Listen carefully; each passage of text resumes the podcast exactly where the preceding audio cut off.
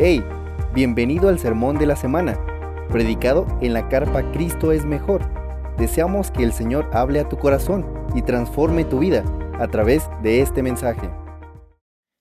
Y si tienes tu Biblia, porfa, ábrela en Éxodo capítulo 31.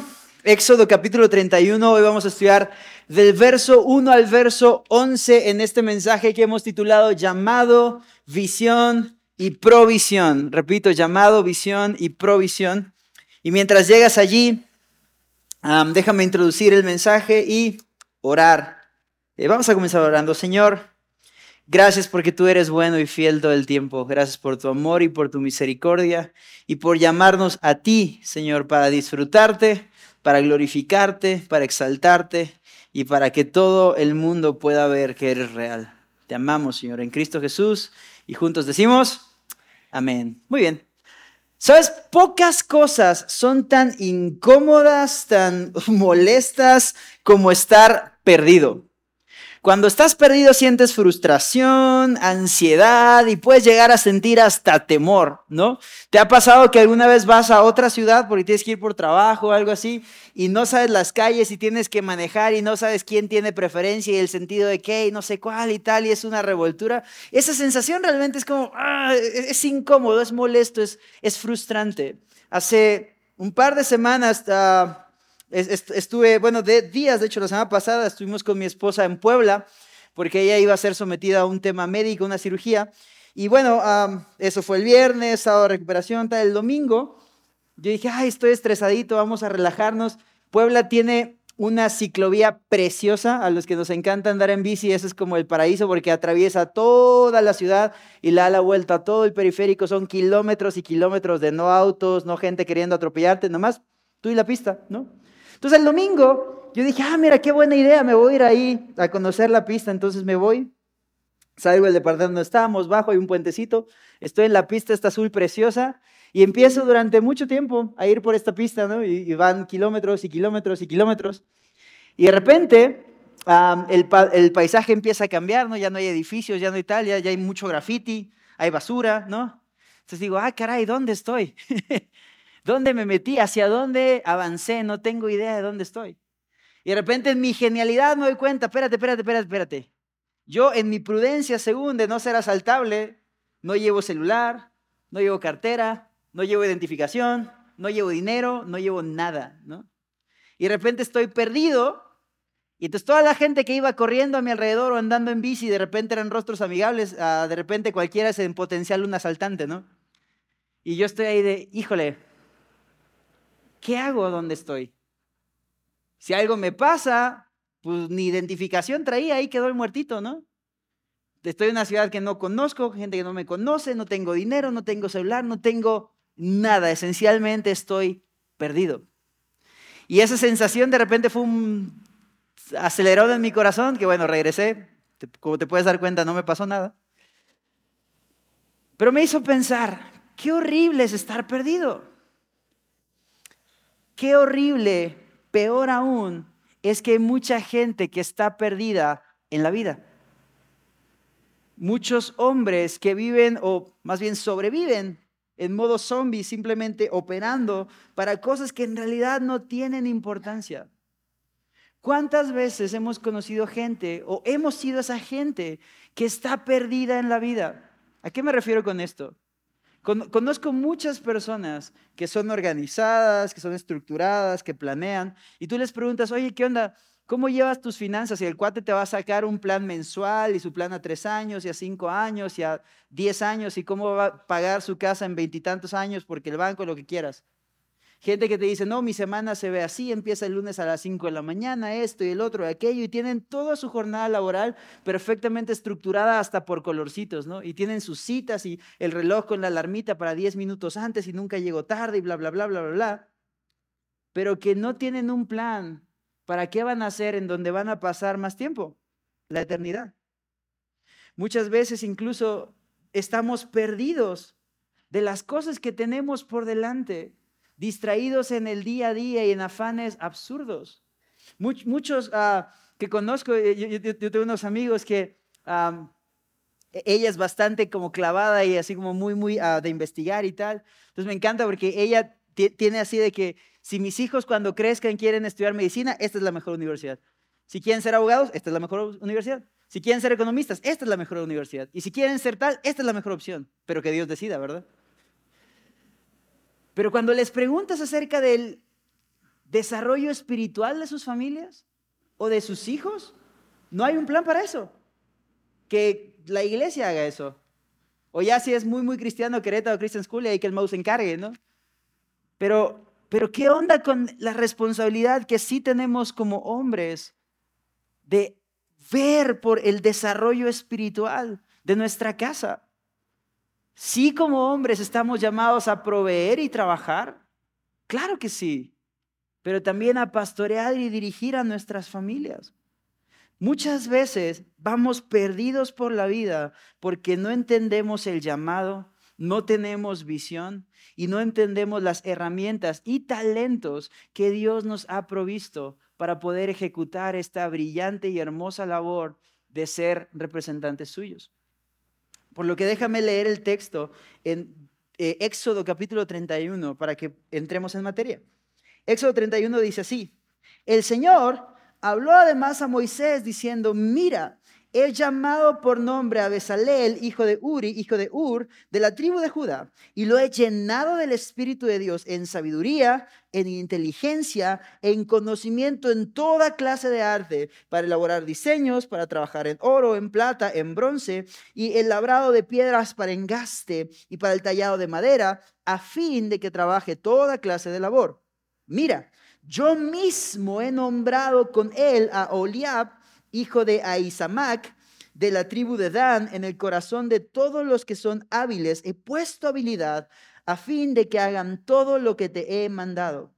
La tienda de reunión del tabernáculo, también la mesa y sus utensilios, el candelabro de oro puro, con todos sus utensilios, el altar de incienso, el altar del holocausto, también todos sus utensilios y la pila para, eh, con su base Asimismo, las vestiduras tejidas, las vestiduras sagradas para el sacerdote Aarón y las vestiduras para sus hijos, para ministrar como sacerdotes. También el aceite de la unción, el incienso aromático en el lugar santo, lo harán conforme a todo lo que te he mandado.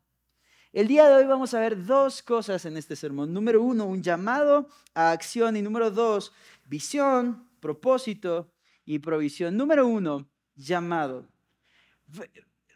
Éxodo 31 comienza diciendo, el Señor habló además a Moisés diciendo, mira, he llamado por nombre a Besaleel, hijo de Uri, hijo de Ur, de la tribu de Judá. Quiero que pienses conmigo en esto. Tú y yo llevamos meses, meses en Éxodo.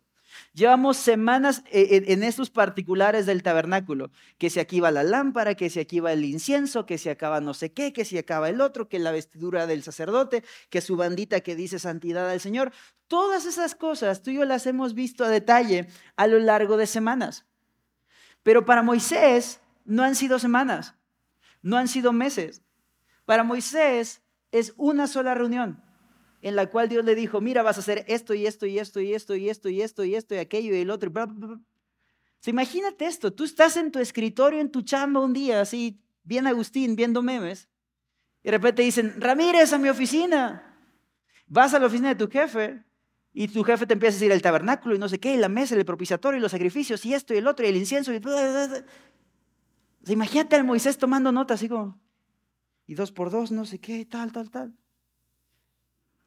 Y Dios dando el detalle de lo que repito, para ti, para mí han sido semanas de ver cada instrucción y cómo apuntan al Evangelio. Pero el Moisés está pensando, está escuchando todo esto y está pensando en todas las habilidades que se requieren para hacer este trabajo. Que las piedras, que el engaste, que los metales, que las copas, que vas a levantar el tabernáculo, que el patio, que el sacrificio, todo. Y Moisés pensando, esto requiere ingeniería, arquitectura, metalurgia, corte y confección y hasta carnicería para saber dónde cortar el animalito. Imagínate al Moisés escuchando todo esto. Ahora, ¿tú te acuerdas del currículum de Moisés? Moisés no es habilidoso con las manos, no es ingeniero, no es arquitecto, no es sastre, no es carnicero. Moisés es un juniorzazo formado en el palacio que a lo mucho sabe hablar bien y tener etiqueta, pero pero que no se ha ensuciado las manos como cortando materiales, formando metales, eh, usando hornos. Moisés fue pastor de ovejas que eran de sus suegros, o sea, ni suyas eran, ni empresarios el cuate, a lo mucho sabe administrar algunas cosas. Y de repente Dios le suelta un listado de funciones que simple y sencillamente le rebasan. Imagina a Moisés pensando todo esto, escuchando todo esto, perdón, y pensando, ¿cómo voy a hacer todo esto? Me rebasa, me rebasa. Sabes, muchas veces, muchos de nosotros estamos así en la vida. Me acuerdo que tenía un amigo que decía, como, Dios, yo te quiero hacer caso, yo te quiero obedecer, yo te quiero glorificar, pero no sé cómo. Dios, yo sí quiero ser un buen esposo, pero no sé cómo. Dios, yo sí quiero ser un buen papá, pero no sé cómo. Yo sí quiero ser una esposa amorosa, sujeta, una madre extraordinaria, pero no tengo idea de dónde empezar. Yo sí quiero ser un soltero para tu gloria que no eh, vive adictazo a la pornografía y prendiendo velitas por aquí y por allá buscando con quién casarse, pero no sé cómo. Y me encanta este Dios glorioso que vemos en la escritura, que en su compasión, en su misericordia, conociendo nuestra condición de que somos polvo, Él nos dice lo que Él va a hacer. Me encanta ver que Dios está dándole un montón de instrucciones a Moisés del tabernáculo, las piedras, las vestiduras, los sacrificios, todo lo que va a pasar. El Moisés abrumado tomando nota. Y Dios sabiendo lo que está en el corazón de Moisés hace una pausa. Como si le dijera, a ver mi Moy, no paniques. Yo he llamado, me encanta, por nombre a Besalel, hijo de Uri, hijo de Ur, y lo he llenado de mi espíritu para que Él se encargue de esto. El verso 5 dice, junto con Él yo he nombrado a este otro sujeto que no voy a pronunciar el nombre porque está en difícil, para que Él se encargue del otro. Y el Moisés como, respira. yo solo te estoy pidiendo, no solo te estoy pidiendo que hagas X, yo mismo te voy a edificar, equipar, no solo con los recursos, sino también con las personas para que puedas hacer lo que te llamé a hacer para mí. Dios no pide nada que Él no haya equipado para hacer. Cuando tú y yo nos sentimos abrumados o frustrados o simplemente desconcertados de ver el llamado de vivir en santidad que tenemos delante, el llamado de plenitud en Cristo que tenemos por delante, el llamado de generosidad, de, un testimonio real de quién es Dios. Y, tenemos esta sensación de Moisés de, ¿cómo voy a hacer esto? Solo necesitamos hacer una pausa y escuchar a Dios diciendo cómo Él va a hacer que sea posible que tú y yo hagamos aquello que Él nos llamó a hacer. Me encanta porque una de las cosas que el pueblo ah, sufrió en Egipto, lo puedes leer en Éxodo capítulo 5, ah, versos 6 al 11, es que justamente Faraón llegó un momento en el que le dijo, ¿saben qué? Ustedes normalmente hacen 10 ladrillos.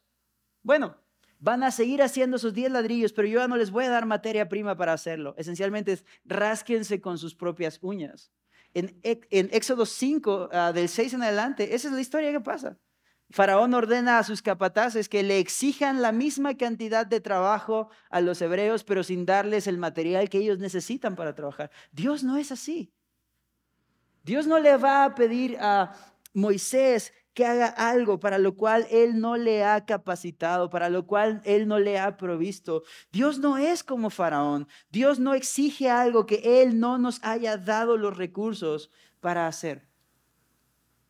Dios no exige nada que Él primero no haya provisto.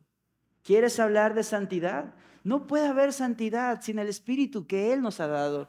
¿Quieres hablar de salvación? No puede haber salvación sin su Hijo que Él ya nos dio.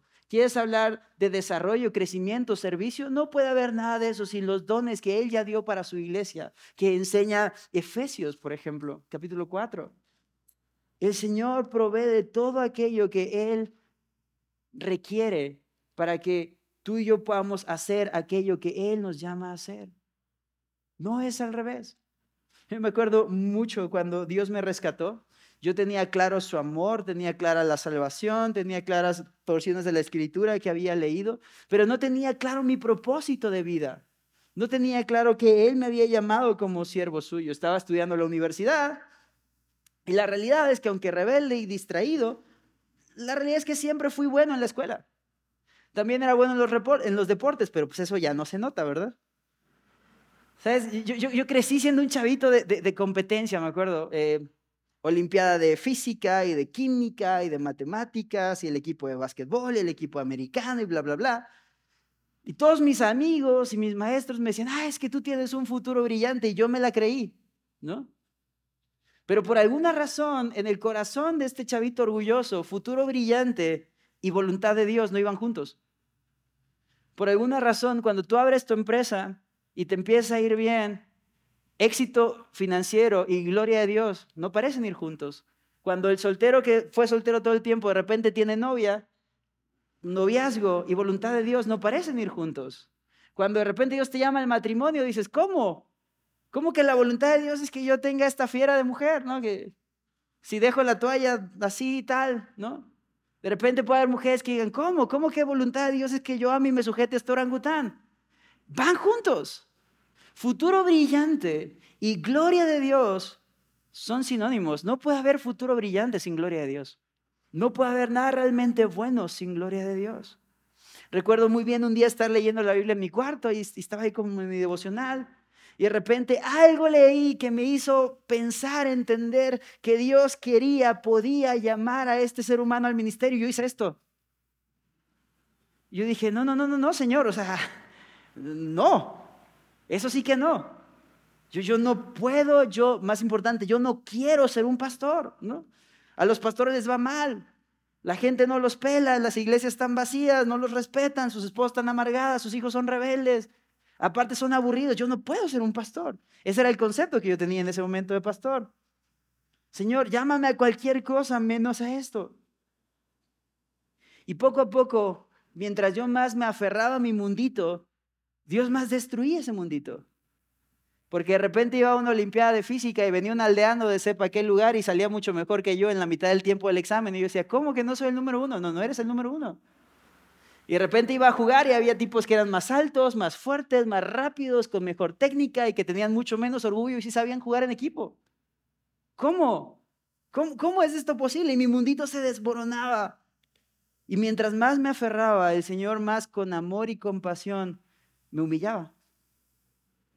Me acuerdo que incluso intenté negociar con Dios, porque a mí me gustaba mucho la música. Y dije, mira, Dios, vamos a hacer esto.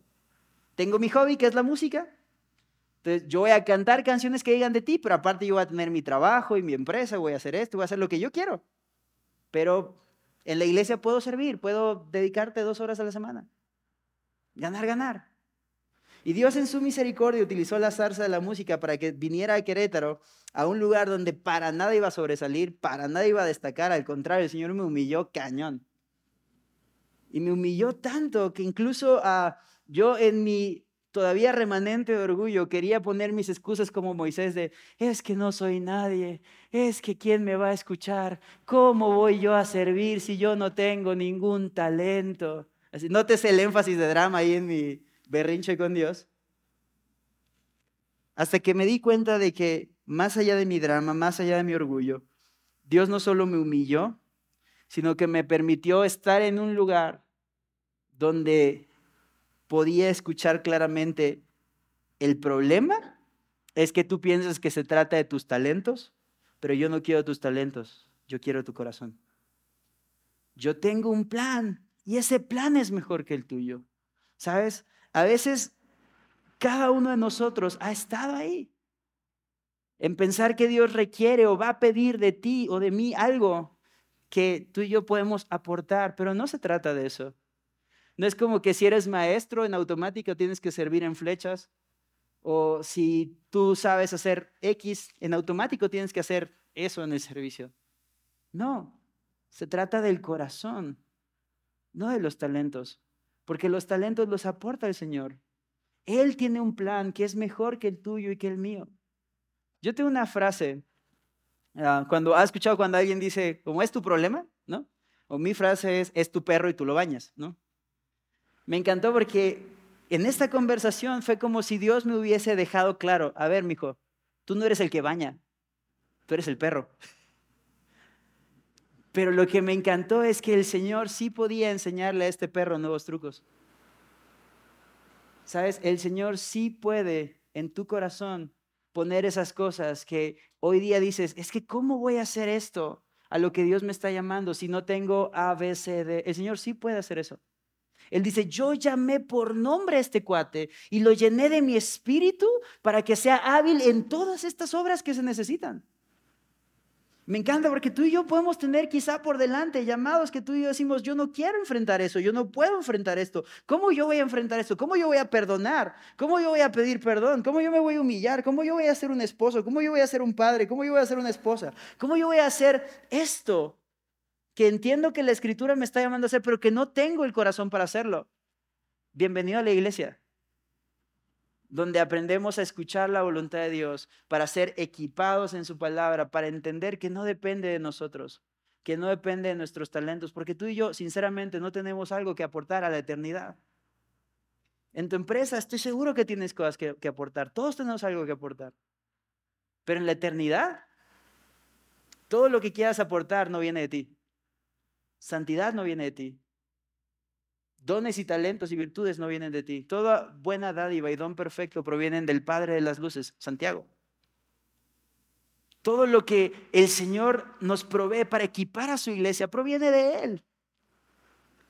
Así que tú y yo podemos vivir no teniendo temor, no huyendo del llamado que Dios nos ha dado en la vida, sino aprendiendo, entendiendo descargando de él la visión clara para poder usar las herramientas que Él nos ha dado para cumplir este llamado. Por eso, repito, me encanta cómo Dios no solamente había llamado a Moisés a sacar al pueblo, a guiarlos en el desierto, a Aarón a, según esto, ayudar, aunque pues, el cuate murmuraba. No. Ahora Dios dice, yo he llamado por nombre, yo conozco a detalle a Besaleel, hijo de Uri, hijo de Ur, y yo lo he llenado del Espíritu para que haga todo esto. ¿Sabes? El Espíritu de Dios es el poder que tú y yo necesitamos para vivir la vida que Dios nos ha llamado a vivir y comenzar a valorar lo que Él valora y desear lo que Él desea. ¿Sabes? Cuando tengas un llamado que te rebase, cuando Dios te diga, haz esto, Pide perdón, perdona, humíllate, arrepiéntete. Cuando Dios te diga, sirve aquí, sirve allá, da este paso, termina esta relación, haz el otro, renuncia a este trabajo. Cuando Dios te da una instrucción que te rebasa, pero que claramente sabes que es de Él, tienes que recordar, confía, tienes a su espíritu en ti para que produzca lo que tú no tienes. Tienes a su espíritu en ti para que puedas aprender a valorar lo que Él valora, a desear lo que Él desea. Es el poder que tú y yo necesitamos para ser testigos. Nunca es al revés. A veces malamente en las iglesias se nos ha enseñado que cuando tú y yo vivimos en santidad, entonces el Espíritu puede venir a nosotros. Pero es al revés, tú y yo no podemos vivir en santidad a menos que el Espíritu esté en nosotros.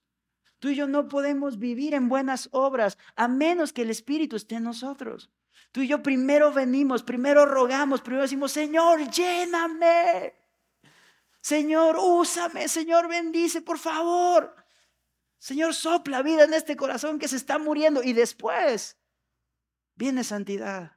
Y después vienen buenas obras. Y después viene ser un esposo para gloria de Dios. Después viene a ser una esposa, después viene a ser un padre para gloria de Dios, pero primero es un clamor de Señor, lléname de tu espíritu. De hecho, Romanos capítulo 8, verso 14 enseña que un distintivo de un hijo de Dios es que es guiado por el Espíritu.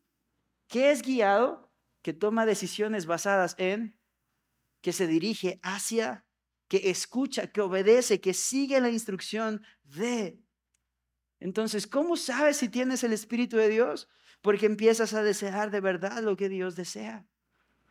Porque empiezas a buscar y entender que nuestro llamado en Cristo no tiene que ver con hacer cosas cristianas primordialmente, sino con disfrutar y relacionarnos con Cristo y ser llenos de su Espíritu Santo.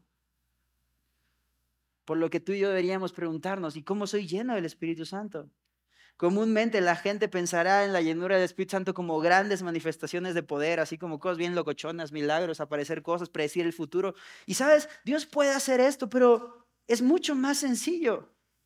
En Lucas 9:13 el Señor dice, pues si ustedes siendo malos saben dar buenas dádivas a sus hijos, ¿cuánto más su Padre Celestial dará el Espíritu Santo a los que lo pidan?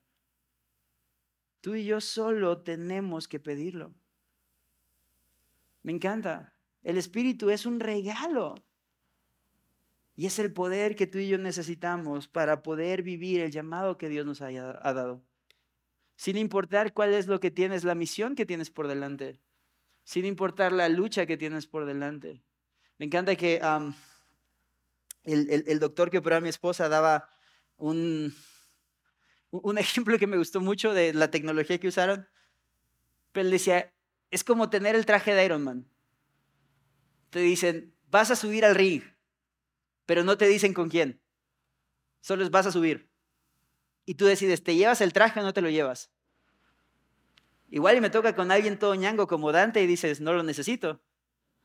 ¿No? él es Dante, por si alguien no, ubica la definición de ñango, él es Dante. Pero a lo, a lo mejor y me toca con Héctor y digo, ay, Dios mío, Dios mío. ¿Qué es lo que más te conviene? Llévate el traje de una vez. ¿Para qué le sufres? ¿Para qué batallas? ¿Para qué te arriesgas? Eso es el Espíritu Santo. O sea, hay, veces en las que hay cosas en las que tristemente conforme nos acostumbramos al cristianismo y nos acostumbramos a vivir y a hablar en, cristiano, amén, aleluya, shalom, hermano, Dios te bendiga, bla, bla, bla, bla. Pensamos que hay ciertas áreas de la vida en las que necesitamos a Dios y hay, hay ciertas áreas en las que no necesitamos a Dios. Entonces hay ciertas áreas en las que para trabajar no necesito el Espíritu Santo. Entonces, Señor, tú quédate allá afuera, entrando en mi oficina soy yo. Para mi paternidad no necesito el Espíritu Santo, Señor, yo disciplino a mis hijos, tú quédate ahí, deja... para hacer dinero, para hacer un montón de cosas. No, no, no. A ver, no seas necio. Ponte el traje de Iron Man y ve a la batalla sabiendo que vas a ganar. Ponte al Espíritu Santo.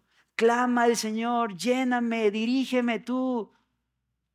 No me permitas tener la arrogancia de pensar que puedo pararme en el ring con mi enemigo y ganar solo. No, Señor, dame tu Espíritu Santo. No importa cuál es el llamado, no importa si es al ministerio, no importa si es al trabajo, no importa si es a paternidad, no importa si es a mi matrimonio, no importa si es a una enfermedad.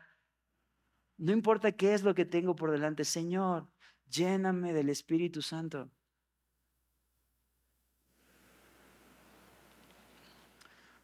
Todos tenemos esto como necesidad básica de vida. Porque lo que Jesús dijo en Juan 14, 6 fue, yo soy el camino, la verdad y la vida, y nadie viene al Padre si no es por mí. Él no dijo, aquellos que van a Nepal y se trepan a una montaña y sufren el frío y encuentran al viejito iluminado que lleva siglos sin comer y les da esta semillita. No, eso pasa en las películas. El Señor lo dijo claramente, nadie viene al Padre si no es por mí. De ahí que podemos pasar al segundo Punto, visión, propósito y provisión. Mira, yo mismo he nombrado a él, eh, a Besalel, eh, con Aholiab, hijo de Aizamac, de la tribu de Dan, y en el corazón de todos los que son hábiles he puesto habilidad a fin de que hagan todo lo que te he mandado. Algo que me gusta mucho es que si tú ves el detalle, es que Dios dice, yo les he dado habilidad para que hagan esto, para que hagan diseños, para que hagan obras, para que sean eh, hábiles en todas estas ah, funciones, para que hagan esto y el otro, aquello, y de la verso 7 al verso 10, da el detalle de la tienda, la pila, no sé qué, la, la, la. Y me gusta mucho esto, porque en un mundo como el que vivimos, que hay caos y confusión, Dios habla de diseño, orden y planeación. Me gusta que Dios no es un tema de vamos a la aventura, sepa dónde. Dios tiene un plan. Para mí, yo sé que el 90% de los hombres aquí presentes son más piadosos que yo, pero para mí hay pocas cosas más frustrantes que subirme al carro con mi esposa un domingo en la tarde porque la quiero invitar a comer y preguntarle, ¿qué quieres? y que te diga, lo que sea. Entonces yo digo, vamos a las hamburguesas. Uy, no, es que el pan y el gluten y me inflama. Ok, hamburguesas no. ¿Qué quieres? Lo que sea. vamos a las alitas. Uy, no, es que el picante y no sé qué y tal. Ok. No pasa nada. Vamos por unos camaroncitos. No, es que ahí hace calor y las moscas y tú, ay, Dios mío. Hay pocas cosas tan frustrantes en la vida como manejar sin dirección, como no tener visión, como no tener propósito y no tener realmente un plan. ¿No? Me da tanta paz, tanto gozo que nuestro Dios no nos ha llamado a una vida de a ver qué haces.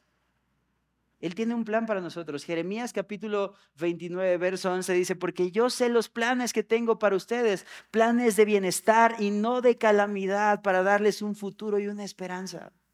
Nuestro Dios no va a la aventura sin saber qué hacer, no. Tenemos un plan. En un mundo de tanta confusión, donde gente ya no sabe si es hombre, mujer o demonio, El Señor sí nos da dirección, sí nos da paz, sí nos da esperanza, sí nos da un plan perfecto a seguir. De hecho, justamente eso es visión. Visión es la clara instrucción del llamado de Dios a, tu vida que en justicia y rectitud sirve creando un mejor futuro para ti y para otros. Me gustan tres cosas de, de tener una visión. Número uno, un sueño un deseo puede ser borroso, puede ser cambiante, pero una visión es claridad de hacia dónde voy. Me encanta en Nehemías capítulo 2, verso 12, cuando después de que Nehemías habla con el rey y le habla de su deseo de reconstruir el templo y después de que Nehemías oró y el Señor le dio gracia, cuando Nehemías va hacia allá, el capítulo 2, verso 12, dice que él tiene algo que Dios ha puesto en su corazón para compartir con la gente a la que va. Hay un deseo claro en el corazón. Eso es una visión. Algo que Dios pone tan real, tan claro, tan fácil de identificar que no hay lugar a dudas o confusiones. Número dos, algo que me encanta es que la visión de Dios viene acompañada de su justicia y rectitud. Salmo 23, capítulo 3 dice, me guiarás por sendas de justicia, por amor de tu nombre.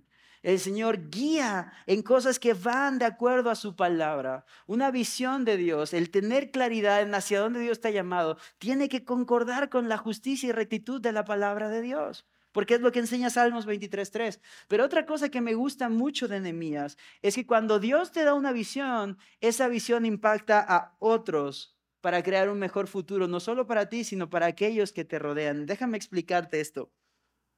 ¿Sabes?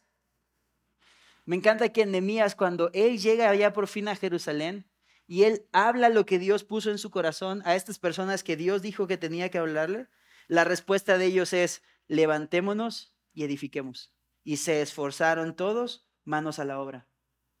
Cuando tú sigues la visión de Dios, lo que Dios te ha dado para tu familia, vas a poder realmente dirigir a tus hijos. Vas a poder realmente dirigir a tu esposa, porque esa instrucción no viene de ti viene del Señor. Y esa sí es tu responsabilidad y mi responsabilidad. ¿Por qué tenemos flechas? No es nomás para que no haya ruido aquí en el auditorio, no es nomás para que no haya niños, no, no, no, es porque estos niños están en formación.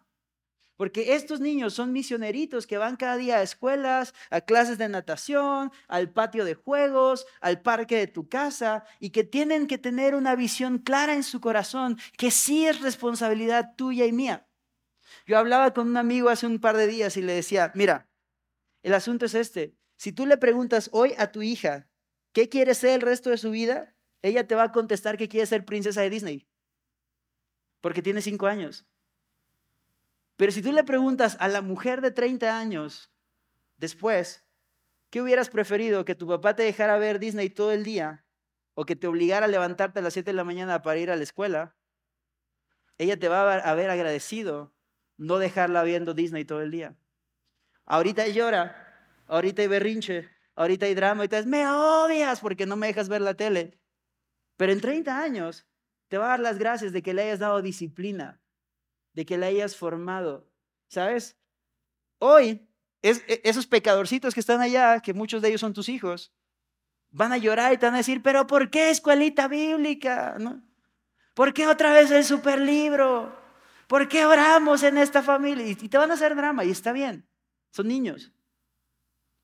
Pero te lo van a agradecer cuando hayas formado en ellos un corazón de disciplina, que seamos honestos, a ti y a mí nos hubiera gustado tener. ¿Cuántos de nosotros nos hubiéramos ahorrado unos topes en la pared si nos hubieran enseñado que Dios escoge mejor? ¿Cuántos nos hubiéramos ahorrado crisis financieras si hubiéramos entendido que mis finanzas no son mías, sino son de Dios?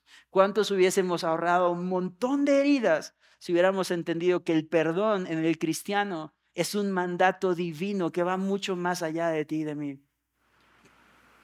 Por eso hacemos eso. Por eso oramos, por eso enseñamos, por eso tal. Por eso queremos tener una visión clara como hombres, como familias, de hacia dónde vamos para poder liderar a nuestras familias hacia donde el Señor nos ha llamado. Si tú no tienes una visión clara hoy, no te preocupes. Pégate a alguien que sí la tenga. Eso fue lo que hizo Josué, que se pegó a Moisés, que tenía claro esto de Dios. Y cuando llegó el tiempo de Josué, Dios le habló y le dijo, mi siervo Moisés ha muerto, ahora tú levántate y cruza este Jordán y haz esto que yo te he llamado a hacer. Verso 6 es hermoso porque dice, yo mismo he nombrado, yo puse habilidad en el corazón, yo he hecho esto, he hecho el otro, he dado talentos, he todo, a fin de que hagan todo lo que te he mandado a hacer. El propósito de las habilidades y el llamado es que se pueda cumplir con todo lo que Dios nos ha dado. ¿Sabes? Para eso es que tú y yo tenemos los talentos que tenemos. Porque más allá de mi drama de nadie me va a escuchar, no tengo ningún talento, la realidad es que todos aquí tenemos diferentes talentos.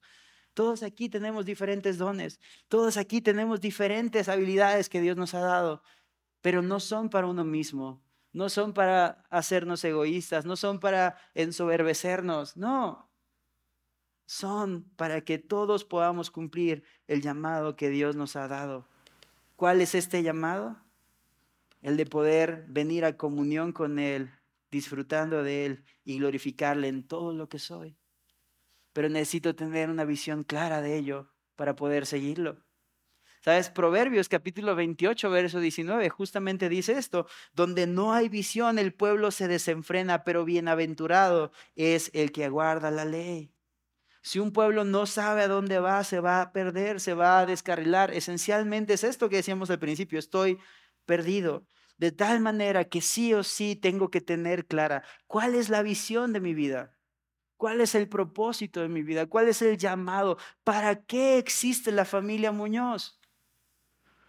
Me encanta porque la respuesta simple podría ser para venir a la iglesia y predicar y pastorear y lo que quieras. Pero esas son solo cosas cristianas. Y Dios no nos llamó a cosas cristianas.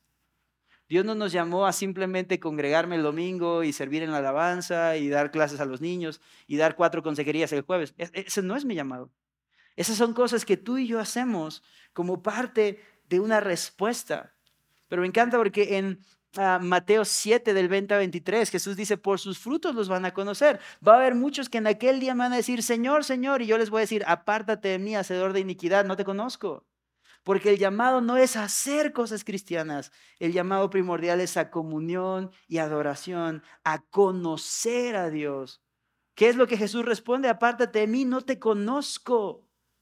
Juan 17:3, Jesús mismo dice, y esta es la vida eterna, que te conozcan a ti, el único Dios verdadero, y a Jesucristo quien has enviado. Isaías 43:21 dice, el pueblo que yo he formado para mí, proclamará mi alabanza. Isaías 43, 10 dice, ustedes son mis testigos, declara el Señor, y mis siervos a quien he escogido para que me conozcan y crean en mí y entiendan que yo soy.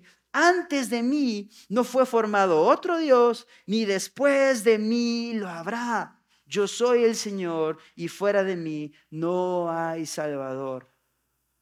¿Te das cuenta? Para que me conozcan y crean en mí y entiendan que yo soy. Antes de hacer lo que hago, tengo que entender quién es el Dios para el que lo hago. Si no, no tiene sentido. ¿Sabes? Yo no llego temprano porque soy ultra puntual. Llego temprano porque entiendo que es parte de mi adoración a Dios. Yo no ensayo y ejecuto un instrumento con excelencia porque pues es lo que hacen los músicos cristianos. No, Es porque entiendo que desde el ensayo, desde la hora en la que llego, desde cómo limpio mi instrumento, es adoración a Dios.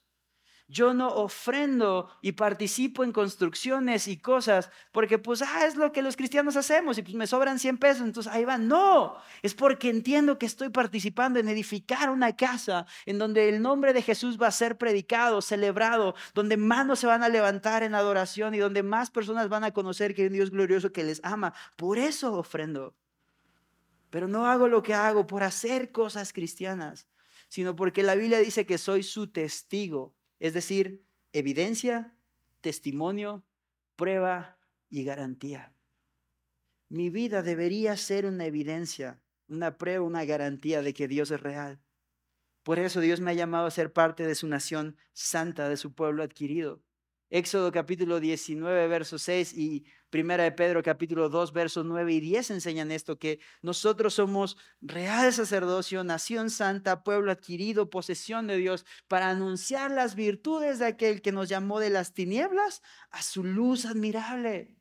Porque la voluntad del Padre es que todos vean a su Hijo y crean en Él y tengan vida eterna y que crean que Jesús nos va a resucitar al final. Juan 6:40. Es justo esto. El llamado general de todo cristiano es este. Le perteneces a Dios para comunión y adoración. Y entonces, solo entonces, lleno del Espíritu Santo, podamos ser una evidencia viva de quién es Dios. Para eso existimos. Por eso necesitamos ocuparnos con pasión en este llamado de conocer y disfrutar a Dios. Y después de servir y de hacer cosas horizontales hacia los demás. Después, después de amar a la iglesia y después de amar a la gente, sí, pero primero disfrutando y conociendo a Dios. Ocúpate en ese principal llamado y vas a ver cómo Dios te muestra las cosas particulares. A veces decimos, es que no sé qué hacer en esta decisión, es que no sé qué hacer en el otro, es que no sé si tal o cual o el otro, ¿no? Por ahí hay algún sobrado que dice, es que no sé si casarme con Juana, Panchita, María, ¿no? Y sabe, ridículo, cálmate. O sea, primero que te pele una de las tres y ya después. Pero a veces nos afanamos tanto por los particulares. Pero si no estamos obedeciendo en el general de vivir para gloria de Dios, conociéndolo, disfrutándolo, glorificándolo con mi vida, ¿para qué Dios me daría los particulares? O sea, si yo estoy camino a Monterrey, cuando mi llamado es a llegar a Mérida, pero yo ya voy así, ahora, sí que a toda velocidad hacia Monterrey, ¿para qué Dios me diría el nombre de la calle que está ahí saliendo del Paseo Montejo, en Mérida? Si primero me tiene que decir, regrésate porque estás del otro lado. ¿Para qué Dios me va a decir el número de la casa si yo estoy en otra ciudad? ¿Para qué Dios me va a decir el código postal de aquí? Si yo ni siquiera me he subido al carro. Tengo que ir paso a paso porque una de las máximas de esta iglesia es esta. Obediencia a Dios en las cosas mostradas asegura dirección en las aún no reveladas. Pero si yo no he obedecido paso A, B, C, ¿por qué quiero que Dios me diga ya la J? Algunos decimos, ay, es que Dios no me dirige. ¿Qué hiciste con lo último que te dijo? Es que, pues, es que nada más decía, permanece en mí. Claro, menso, permanece. Permanece. Continúa, sé fiel, aférrate. No pierdas de vista lo que Dios sí te ha dado, buscando aquellas cosas que deseas, pero que todavía no tienes respuesta. Es justamente esto lo que Dios está haciendo en nosotros, santificarnos elegirnos para un propósito. Santificar es la doctrina bíblica donde Dios aparta algo o alguien para uso exclusivo del Señor. El asunto es que necesitamos entender como estos hombres, como Besalel y como el otro que no puedo pronunciar su nombre, que Dios nos ha llamado. Que sabes, no importa si eres pastor, staff, voluntario, no importa si... Ah, eres nuevo en la iglesia. No, no, no.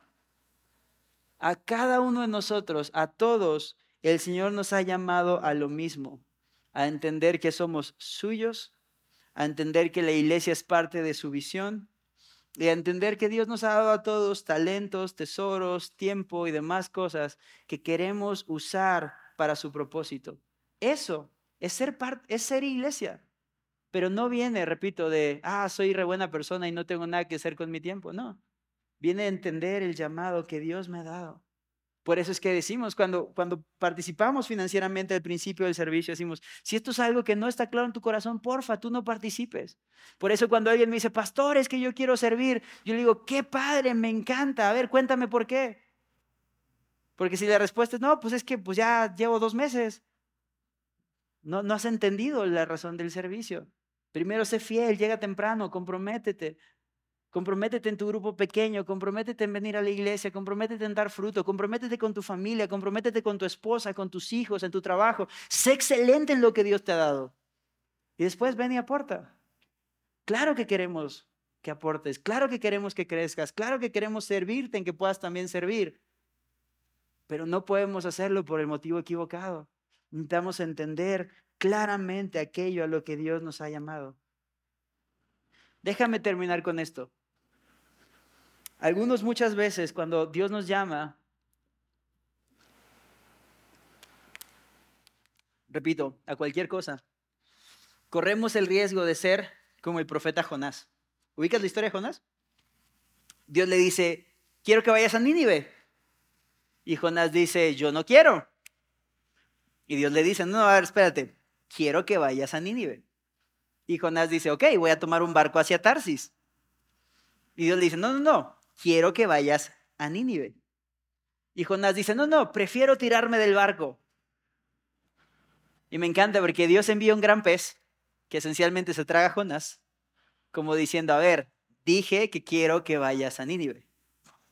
Y Jonás hace drama, hace berrinche. Jonás 2 dice, sentí como que las cuerdas de las algas se enredaban en mi cuello y me ahogaban y sentí que me consumía. Y todo este drama pasa adentro del vientre del pez. Cuando Jonás por fin se rinde, el pez lo escupe en Nínive, donde siempre tuvo que haber estado. ¿Qué quiero decir con esto, familia? A ti y a mí, más allá de los particulares, de si sirves en algo, no sirves en esto, si estás en tu trabajo X o Y, escuela B o C, no importa. La realidad es que hay algo general a lo que sí a todos Dios nos ha llamado a disfrutar de su presencia y a darle a conocer. Eso va, eso es sí o sí. Y el asunto es que lo único que tú y yo tenemos que decidir entonces es, ¿queremos venir por las buenas o queremos disfrutar el paseo en pez? A Jonás, a Jonás le tomó tres días el poder, después de drama y berrinche, llegar a donde tenía que llegar. La pregunta es, ¿cuánto tiempo nos va a tomar a ti y a mí? ¿Quieres seguir paseando en pez? ¿O estás listo para obedecer a Dios? ¿Quieres seguir como ahogándote en jugos gástricos y diciendo, sentí que las algas me rodeaban el cuello? ¿O estás listo para decir, Señor, hágase tu voluntad? No quiero minimizarlo. ¿Sabes? Lo platicaba hace rato con una hermana. Pero Jesús sí dijo, si es posible, pasa en mí esta copa. O sea, si es posible, yo no quiero pasar esto. Si es posible, yo no quiero atravesarlo. Pero si tú dices que sí, voy. Porque sé que no voy solo. Porque tú me has llamado, tú me has capacitado, tú has puesto dones, tú me has llenado del Espíritu, tú has permitido que en mi corazón haya ciertas cosas para que se pueda hacer conforme a todo lo que tú has mandado. Así que, repito, el Señor hizo su parte. A ti y a mí nos toca decidir. ¿Quieres seguir navegando en pez? ¿O quieres obedecer a Dios? ¿Oramos? Mi Dios, gracias porque eres bueno y fiel. Gracias por tu amor, por tu misericordia y porque jamás han decaído tus misericordias. Yo te ruego, Señor, que tú nos ayudes que tú nos enseñes, que tú nos hables, Señor. Y así como le regalaste un respiro a Moisés, puedas regalarnos un respiro a nosotros al saber que tú estás en soberano control, al saber que nada se escapa de tu voluntad y al saber, mi Dios, que Tú nos has llamado, nos has aceptado y nos has dado todo lo que necesitamos para vivir la vida que nos has pedido que vivamos. Ahora te ruego, Señor, llénanos de tu espíritu. Mantén, mantén esta fuente de agua viva corriendo. Mantén tu espíritu fluyendo en nosotros para que otros puedan ser impactados, para que familias puedan realmente conocerte y glorificarte, Señor. Haz tú lo que nosotros no podemos hacer. Te lo ruego, Señor. En Cristo Jesús. Amén. Gracias por escucharnos. Si quieres saber más de lo que Dios hace con su iglesia, visítanos en Facebook e Instagram como la Carpa de Reunión o bien en nuestra página web cristoesmejor.com. Que Dios te bendiga y te esperamos el domingo.